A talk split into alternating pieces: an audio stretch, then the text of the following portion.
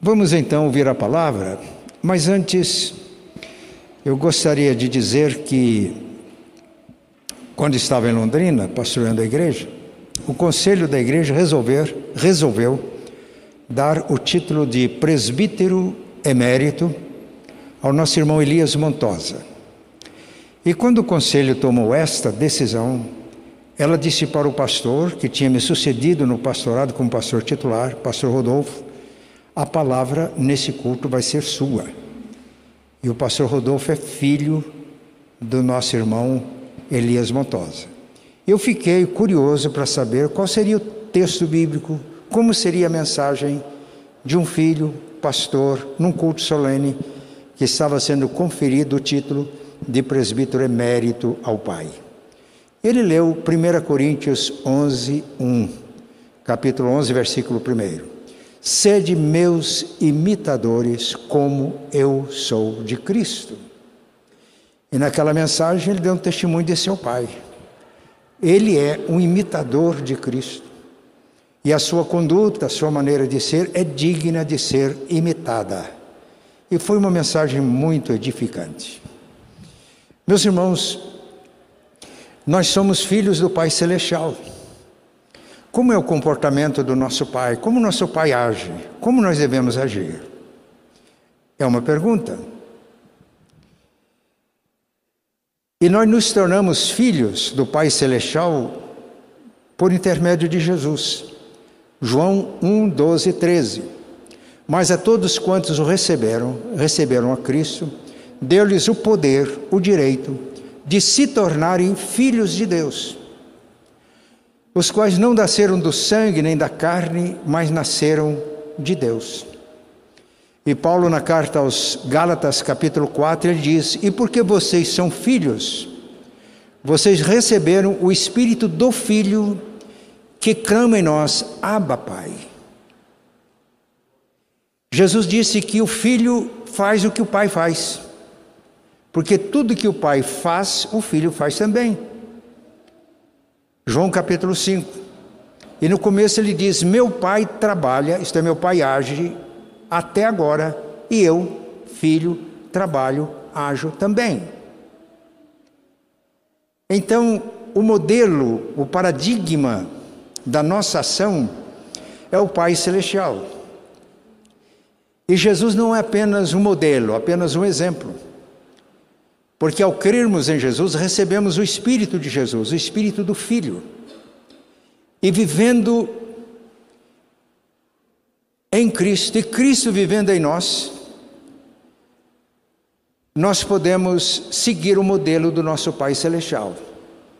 Se Jesus fosse apenas um exemplo, um paradigma, a gente ia ficar desanimado, não é verdade?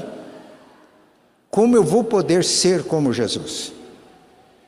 Mas Jesus, ao crermos nele, nos tornamos filhos e o Espírito dele habita em nós e nos capacita a vivermos de acordo com o modelo que nós temos do nosso Pai Celestial. Tendo isso em mente, nós vamos aprender com aquele que é chamado o Pai da fé, o Pai dos crentes, Abraão, como Deus age e como devemos agir como filhos de Deus, Gênesis capítulo 16. Eu vou pedir para que os irmãos abram Gênesis, Gênesis capítulo 16. Vamos ler este texto. Os que estão em casa, peguem as suas Bíblias, por favor, vamos ler juntos esse texto. Aqui não tinha sido mudado ainda o nome de Abraão e de Sara. Aqui o nome ainda é Abrão e Sarai. Gênesis 16. Ora, Sarai, mulher de Abrão, não lhe dava filhos. Tendo, porém, uma serva egípcia por nome Agar, disse Sarai a Abrão: Eis que o Senhor me, me Eis que o Senhor me tem impedido de dar à luz filhos. Toma, pois, a minha serva e assim me edificarei com filhos por meio dela. E Abraão anuiu ao conselho de Sarai. Então Sarai, mulher de Abraão, tomou a Agar, egípcia, sua serva, e deu-a por mulher a Abraão, seu marido, depois de ter ele habitado por dez anos na terra de Canaã. Ele a possuiu e ela concebeu. Vendo ela que havia concebido, sua senhora por ela foi por ela desprezada. Disse Sarai a Abraão: Seja sobre ti a afronta que se me faz a mim. Eu te dei a minha serva para possuíres. Ela, porém, vendo que concebeu, desprezou-me. Julgue o Senhor entre mim e ti. Respondeu Abraão a Sarai: A tua serva está nas tuas mãos. Procede segundo melhor te parecer. Sarai humilhou-a e ela fugiu da sua presença. Tendo-a achado o anjo do Senhor junto a uma fonte de água no deserto, junto à fonte no caminho de Sur, disse-lhe: Agar, serva de Sarai, de onde vens e para onde vais? Ela respondeu: Fujo da presença de Sarai, minha senhora. Então lhe disse o anjo do Senhor: Volta para tua senhora e humilha-te sob suas mãos. Disse-lhe mais o anjo do Senhor: Multiplicarei sobremodo a tua descendência, de maneira que, por numerosa, não será contada. Disse-lhe ainda o anjo do Senhor: Concebeste e darás à luz um filho, a quem chamarás Ismael, porque o Senhor te acudiu na tua aflição. Ele será entre os homens como um jumento selvagem a sua mão será contra todos, e a mão de todos contra ele, e habitará fronteiro a todos os seus irmãos.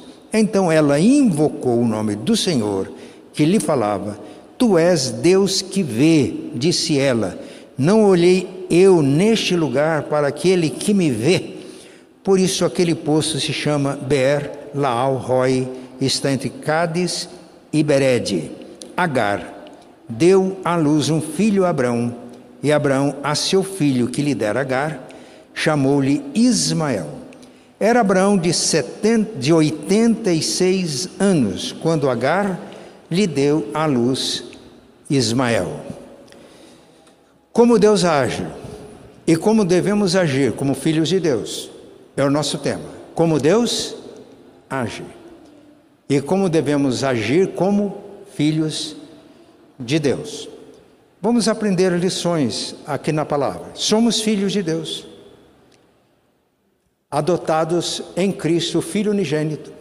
Jesus tornou-se então primogênito de uma grande família. Como segunda pessoa da Trindade, ele é filho unigênito. Mas ele se deu por nós e nos dá o direito de sermos filhos de Deus. Então Jesus é o primogênito dessa grande família. É o nosso irmão mais velho. E eu vou repetir o que já disse. Vivendo em Cristo e Ele vivendo em nós, nós podemos agir como age o nosso Pai Celestial. E como Deus age? É a pergunta. Como Deus age? Deus age no tempo certo. Vamos prestar atenção na palavra. Quando Abraão chegou a Canaã, ele tinha saído da Mesopotâmia e, obedecendo a Deus, foi para uma terra que ele não conhecia. Ele tinha 75 anos de idade. Gênesis 12, 4. E Deus fez promessas a Abraão: Eu vou te abençoar, e você vai ser uma bênção, porque em você e na tua descendência vou abençoar todas as famílias da terra. Que promessa linda! Prometeu ser abençoado por Deus, prometeu uma grande descendência para Abraão, e em Abraão e na descendência de Abraão, abençoar todas as famílias da terra, porque com Abraão, Deus forma o seu povo. E lendo o Antigo Testamento, os planos de Deus vão se cumprindo. Até que as promessas todas se cumprem em Jesus, o Filho de Deus.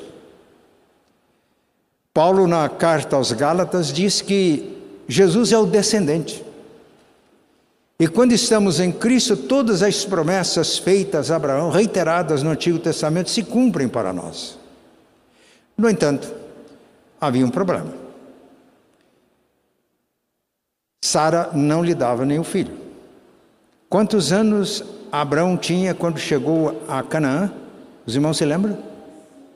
Quantos anos? 75. Mas não nasceu filho. Como é que essa promessa vai se cumprir se Deus tinha prometido uma grande geração, um uma descendência grande? Já fazia 10 anos que eles tinham chegado a Canaã. 75 mais 10, quantos anos? 85 anos e não tinha nascido filho. Sara chamou Abraão e disse: Vamos resolver esse problema. O Senhor, e foi isso que ela disse, tem me impedido de gerar filhos, mas eu tenho uma escrava, Agar. Eu dou Agar como mulher para você. Você coabita com ela e o filho que nascer dela vai ser nosso. Nós vamos constituir uma família através de Agar, já que Deus não tem permitido que eu gere um filho. E o texto diz que Abraão concordou com Sara e recebeu Agar, a escrava, como mulher, coabitou com ela e ela concebeu, ficou grávida. Mas aí houve um problema sério.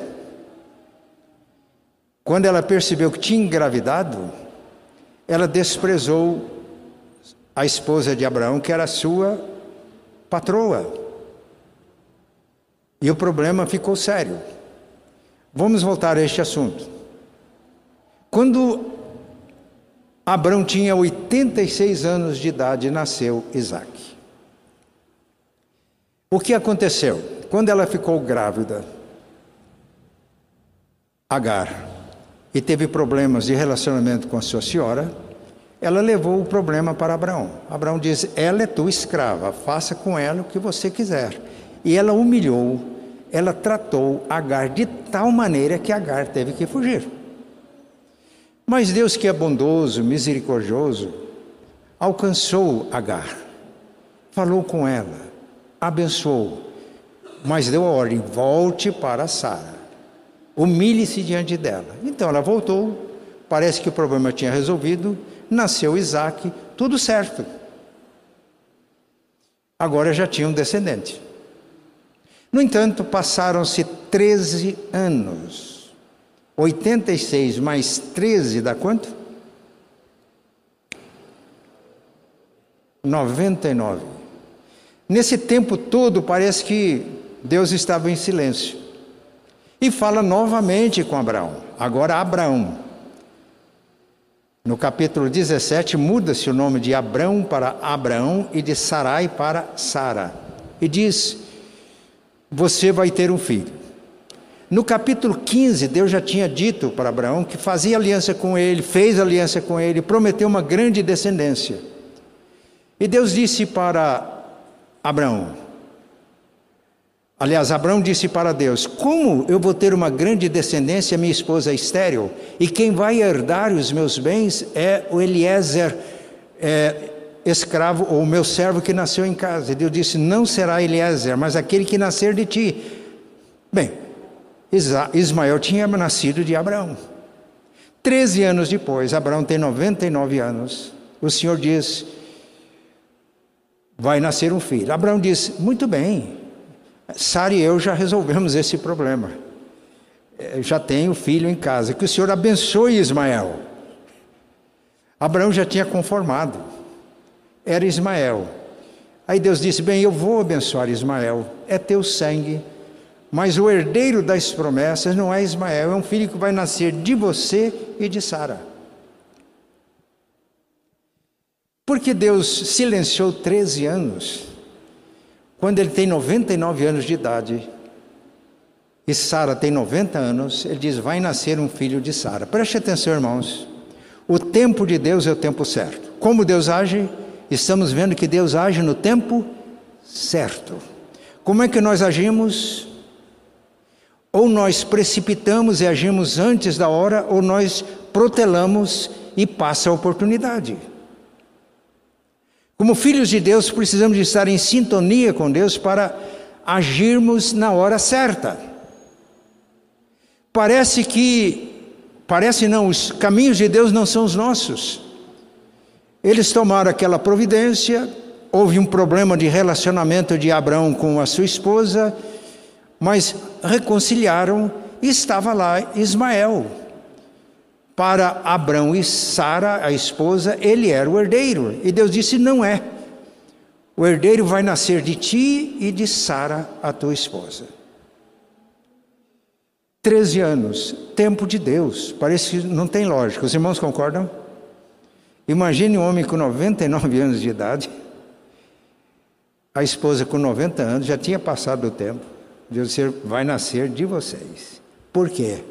E Deus disse isso: para mim não, nada é impossível. Por que, que é o tempo de Deus? Nós precisamos, irmãos, aprender com Abraão e aprender nas Escrituras que nós precisamos de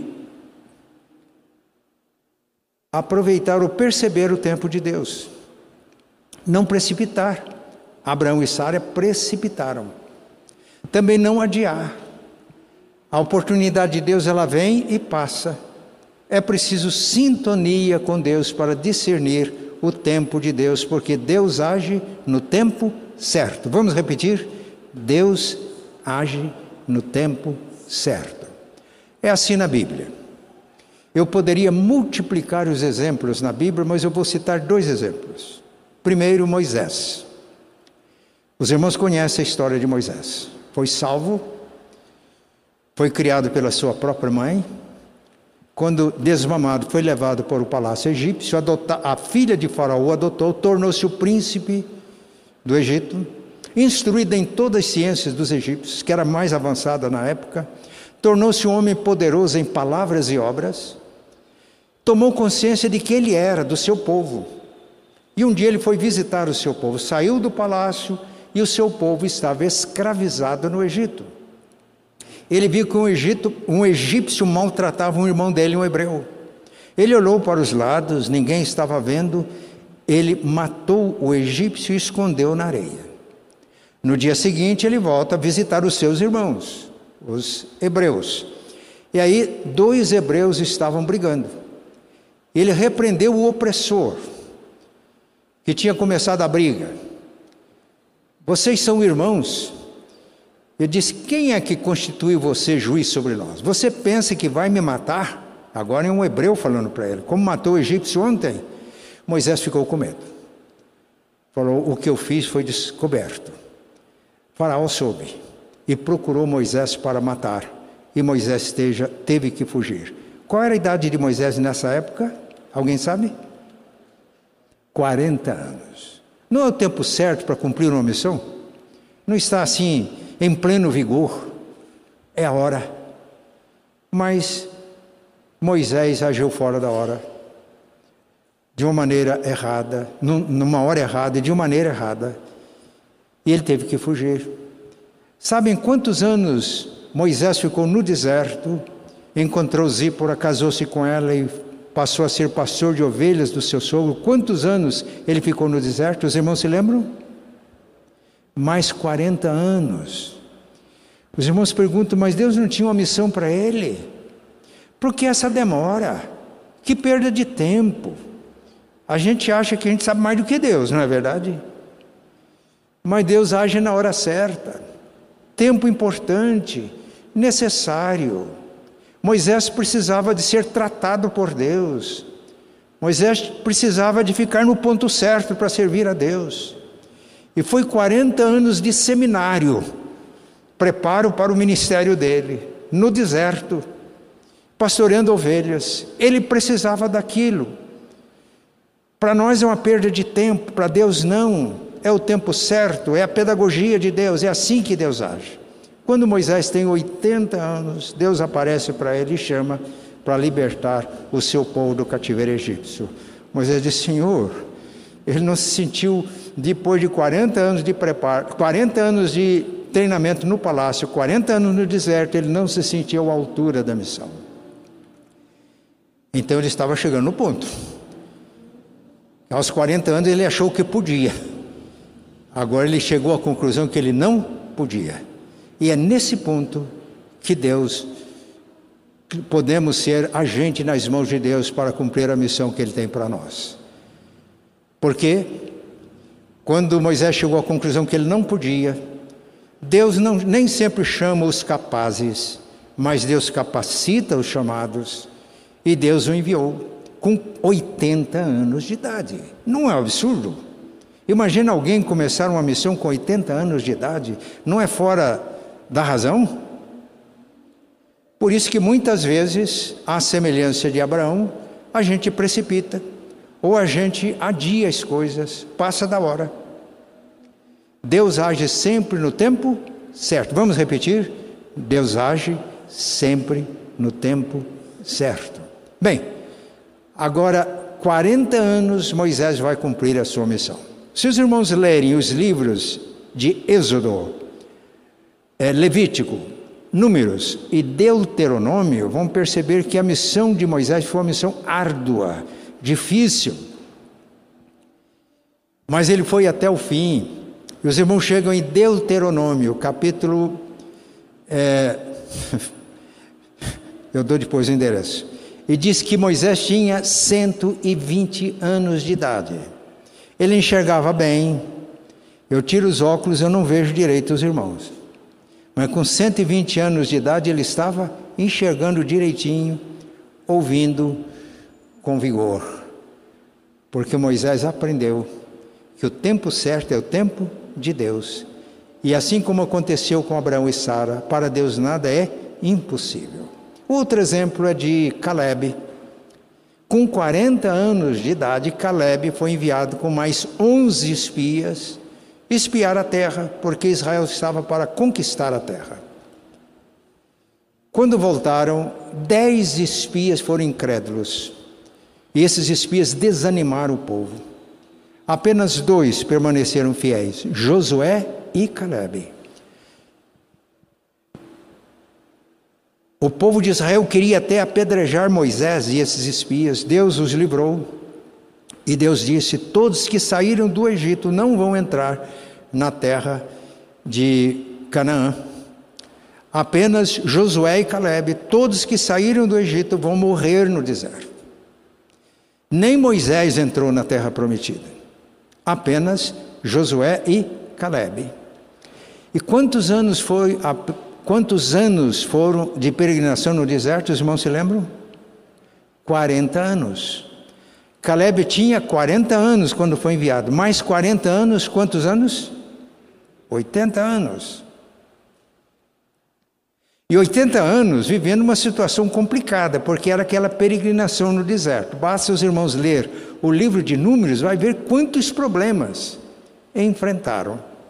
Só ele Josué, através, dos que tinham saído do Egito, só ele e Josué atravessaram o Jordão. Mais cinco anos de guerra, e Caleb era um guerreiro valente, cinco anos lutando pela conquista da terra prometida. Quando chega no ponto, ele chega para Josué e diz: Olha, Moisés prometeu que a terra que eu vi, uma terra boa, tem montanhas, tem gigante nas montanhas, que essa terra seria minha. Ele falou para Josué: Agora eu quero a posse dessa terra. Os gigantes ainda estão lá, mas pela graça de Deus eu vou tirar os gigantes da montanha. Quantos anos tinha Josué? É, Caleb? Quantos? 40 anos de idade quando foi espiar, mais 40 anos no deserto, mais 5 anos de batalha. Quantos anos? 85 anos. E Deus concedeu a graça a Caleb para tirar os gigantes da montanha. Tempo de Deus. Tempo de Deus. Deus age no tempo certo. Vamos repetir? Deus age no tempo certo. Mas além de agir no tempo certo, Deus age de maneira certa. E nós temos que aprender com o nosso Pai Celestial, no tempo certo e de maneira certa. Vamos voltar para Gênesis 16. A esposa de Abraão, Sara, vamos usar a Sara, né? Ela estava insegura, sofrendo. É provável que eles tenham compartilhado o testemunho. Deus prometeu coisas bonitas para nós e uma grande descendência. E as pessoas perguntaram para Sara: Mas então cadê o teu filho, teu primogênito, os outros? Não tinha. E na cultura da época, a mulher que era estéril, ela enfrentava sérios problemas. Era entendido como uma maldição divina. Os irmãos imaginam como Sara se sentia com tudo isso? Ela chegou para Abraão e diz: Vamos resolver esse problema? Eu te dou Agar, a minha escrava, você coabita com ela, e o filho dela vai ser nosso filho. Eu vou me edificar, ou nós vamos nos edificar como família através de Agar. Irmãos, a maneira de agir de Agar estava errada. Ela ia usar Agar para alcançar o seu objetivo. Quando nós usamos pessoas para alcançar os nossos objetivos, é uma atitude vil, é uma maneira horrível de agir. Principalmente, Sara tinha autoridade, ela era dona de Agar. Mas os filhos de Deus usam o poder que têm para servir as pessoas. E não usam o poder que têm para se servir das pessoas. Usar pessoas para alcançar os nossos objetivos é uma atitude vil, é uma atitude baixa de agir. E foi assim que agiu Agar, ah, perdão, Sara. Ela chega para Abraão e faz a proposta. Abraão consente atitude reprovável de Abraão, nosso pai da fé. Não era aquilo que Sara queria ouvir. Sara estava insegura. E Abraão poderia deixar Sara segura.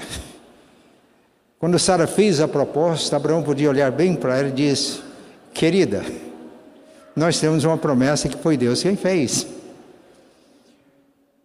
Não é o, o Damasceno que vai herdar, é um filho nosso.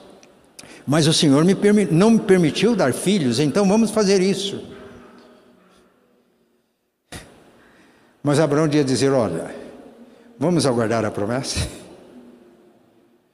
Depois tem uma, querida: se não for para ter o filho com você, eu não quero ter com mais ninguém.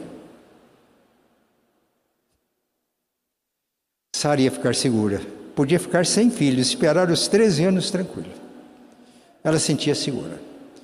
Nós temos alguns homens aqui no auditório, eu creio que tem alguns em casa no culto é, online. Nós homens, eu estou falando agora para os homens, temos uma dificuldade enorme para entender a linguagem das mulheres. Nós somos, a tendência do homem é ser objetivo, de ir ao ponto. A mulher tem uma linguagem mais emocional. E nós temos uma dificuldade enorme para entender a linguagem não era aquilo que Sara queria. Sara não queria que o seu marido tivesse relações sexuais com a sua escrava. Sara precisava de segurança. Sara precisava de um marido que entendesse o seu drama e que a fizesse sentir segura. Sara agiu de uma forma reprovável. Mas Agar também. Houve o acordo, o contrato.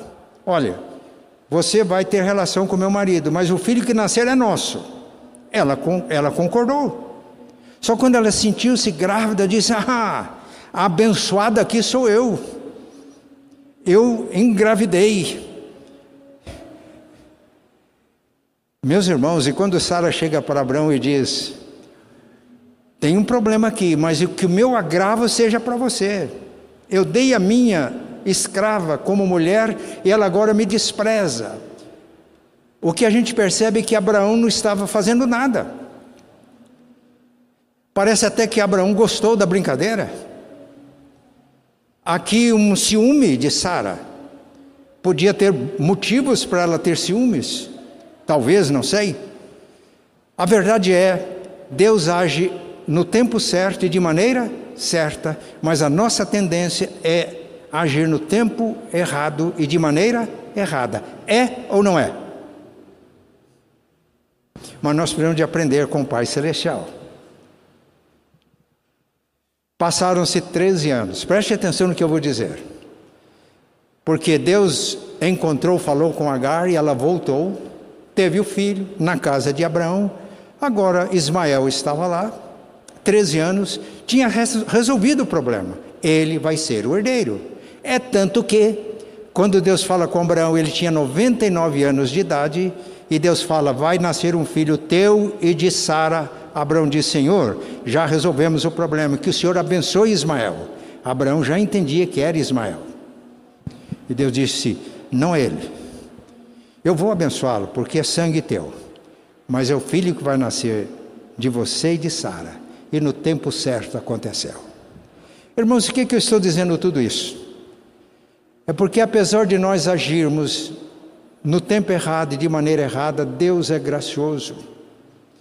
Olha, Abraão é considerado o pai da fé. A graça de Deus é maior que o nosso pecado. Mas nós sofremos consequências e vamos voltar aqui. Chega então, eles têm 90 anos e nasce Isaac. O nome Isaac significa riso. Porque quando Deus disse para Abraão, vai nascer um filho teu e de Sara, ele sorriu. Sabe aquele sorriso incrédulo? é mesmo? Vai nascer, vai nascer um filho meu agora. É um sorriso de incredulidade. Sara soube riu também, mas nasceu. Meus irmãos, a graça de Deus é maior que o nosso pecado. Só que a gente tem que aprender as lições. Está escrito na Bíblia, é para o nosso ensino maneira errada. Deus disse: Os meus caminhos não são os vossos caminhos, os meus pensamentos não são os vossos pensamentos. Como o céu é mais alto do que a terra, assim são os meus caminhos mais altos do que os vossos caminhos, e os meus pensamentos mais altos do que os vossos pensamentos. Andando com Deus, em humildade, é que nós vamos aprender a maneira errada de agir, a maneira mesquinha de agir, a maneira interesseira de agir, e nos elevamos no nível dos caminhos e dos pensamentos de Deus. É isso que Deus quer para nós. Agir no nível de Deus, não no nível humano de pecado. Abraão e Sara tiveram que aprender esta lição. Nós também precisamos. Concordam comigo? Concordam? Se não concorda, eu, eu concordo comigo, porque estou concordando com a palavra. Precisamos de aprender. Agir na hora certa e de maneira certa. E Abraão, apesar de ser o pai na fé, ele cometeu erros, e com estes erros nós aprendemos. Abraão e Sara cresceram, amadureceram, é isso também que Deus espera de nós. Que Deus nos ajude. Mais uma terceira coisa: Deus age na hora certa, Deus age de maneira certa e Deus age com resultados certos. Irmãos, Paulo, na carta aos Gálatas, capítulo 6, diz: O que o homem semear, isto ceifará. Quem semeia na carne, da carne colhe corrupção. Quem semeia no espírito, do espírito colhe a vida eterna. Eu faço uma pergunta: Abraão e Sara agindo no tempo errado, de maneira errada, de maneira vil, agindo em baixo nível, como é a tendência do ser humano agir, eles estavam semeando na carne ou no espírito? Na carne. Então vão colher, vão fazer a colheita. E essa colheita é necessária para a gente aprender a lição. Agora, preste atenção no que eu vou falar. Quem semeia na carne, da carne colhe corrupção. Quem semeia no espírito, do espírito colhe vida eterna. Eu trabalhei na roça até 19 anos de idade. Eu plant, fiz muitas plantações. Plantei milho de maneira diferente de hoje, com aquelas cavadeiras, jogando a semente, colocando terra em cima. Agora, se eu planto um grão de milho, nasce um pé de milho. Um pé de milho pode dar uma, duas, até três espigas. Se dá uma espiga só, pode chegar a 100 grãos. Se eu semeei na carne, de Deus não se brinca, de Deus não se zomba. O que o homem semear, isto ceifará. Se um grão de milho produzir uma espiga com 100, eu preciso de comer os 100 grãos de milho. Estou falando aqui no a semeadura na carne, as consequências disso. Agora preste atenção, fiquem tranquilos. Assim como Deus deu a Abraão e Sara forças para suportar todas as consequências dos erros dele, de agir no tempo errado e de maneira errada, quando nós nos humilhamos e queremos aprender, a graça de Deus vai ser suficiente para a gente aceitar é, o tratamento de Deus, a correção de Deus, a disciplina de Deus e para nos amadurecermos, para sermos realmente humanos, para sermos termos não apenas o nome, mas o caráter do nosso Pai celestial, que age no tempo certo e age de maneira certa. Ficou claro isso?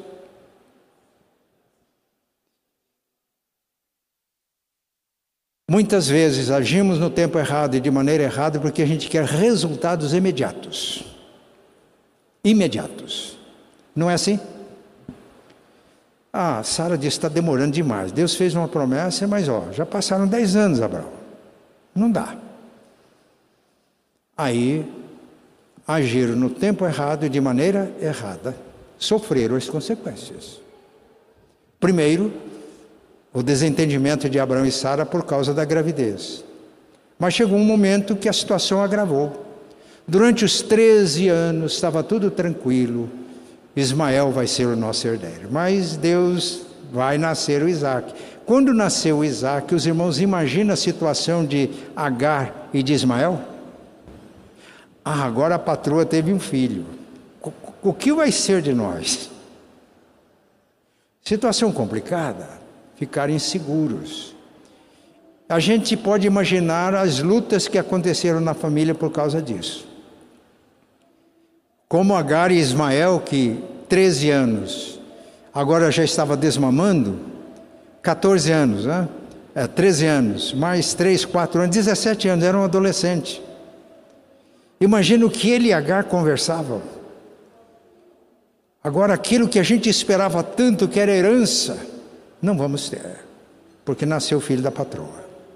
E no dia que Isaac foi desmamado, Abraão deu uma festa, Abraão e Sara deram uma festa. Aí o filho da escrava caçoava do Isaac.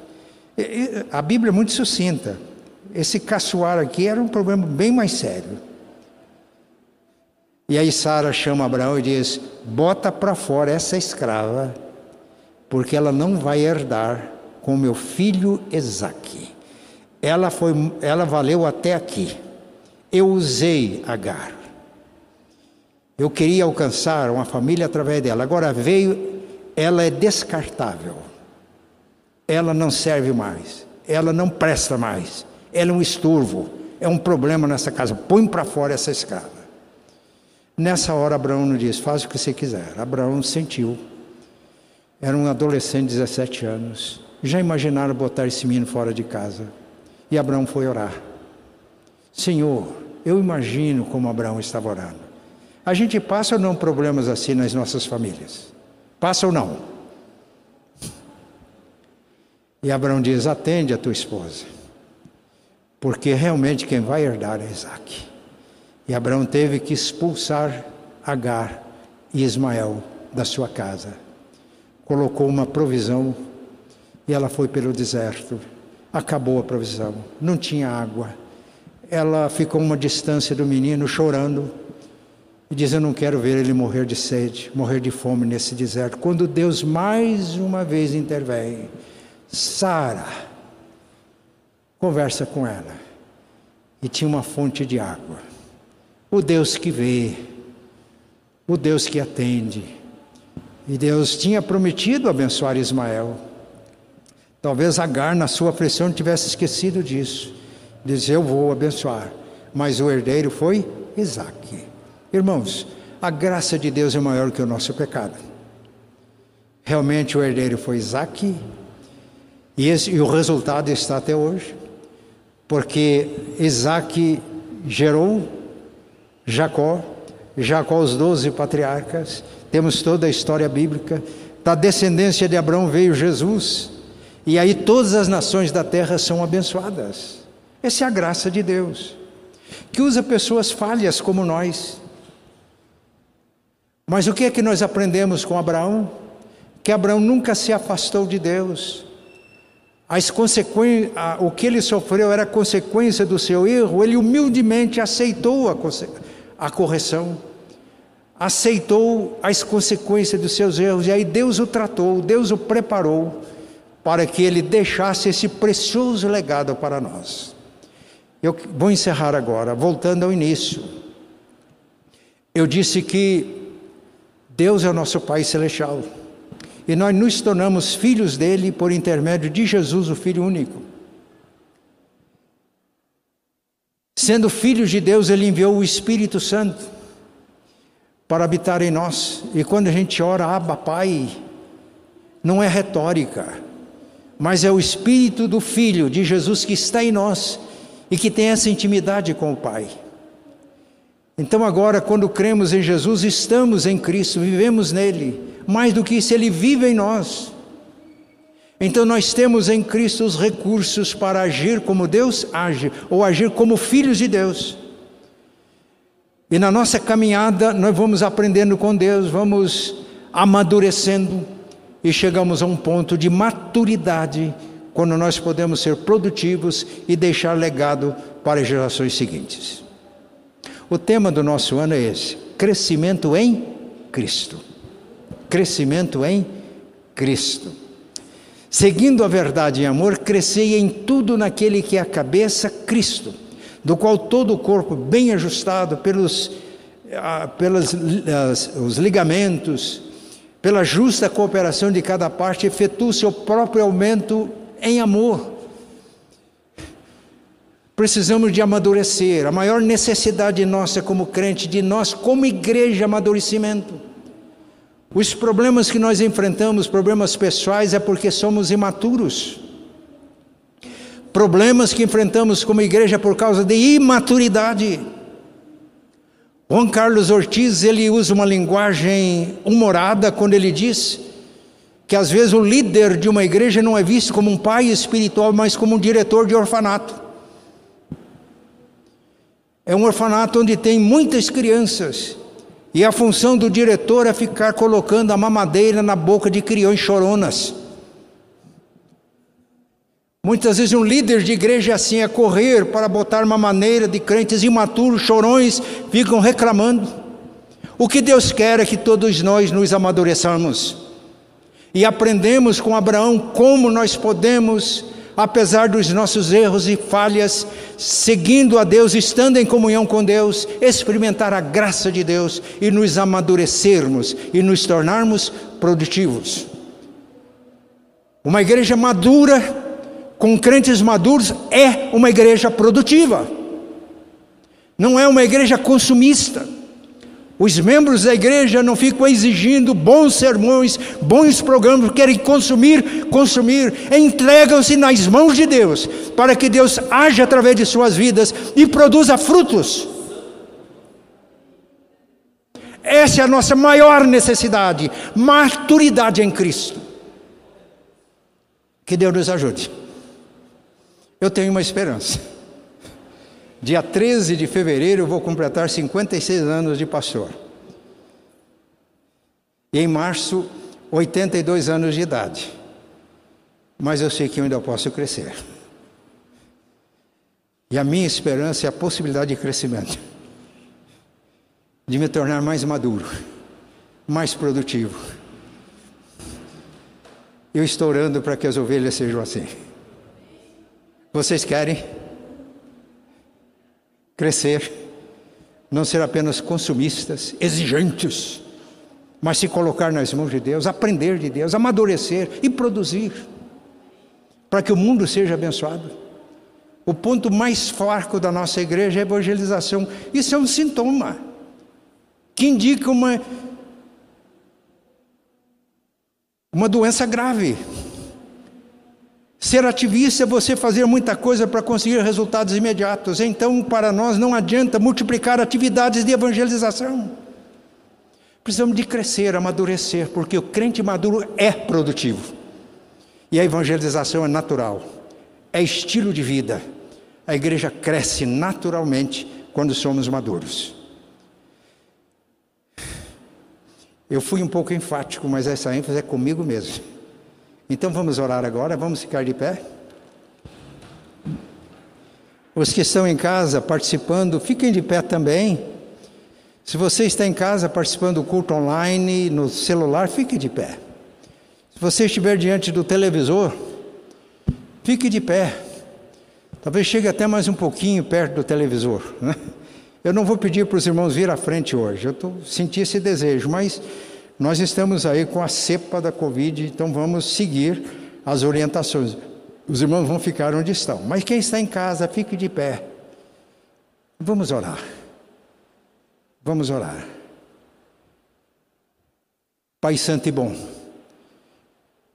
pedimos que tu nos ensines a agir como nosso Pai Celestial, na hora certa, de maneira certa, alcançando resultados certos. Mas, ó Deus, como Abraão e Sara, nós temos fraquezas, dificuldades e muitas vezes agimos na hora errada. Agimos de maneira errada. Agimos em baixo nível.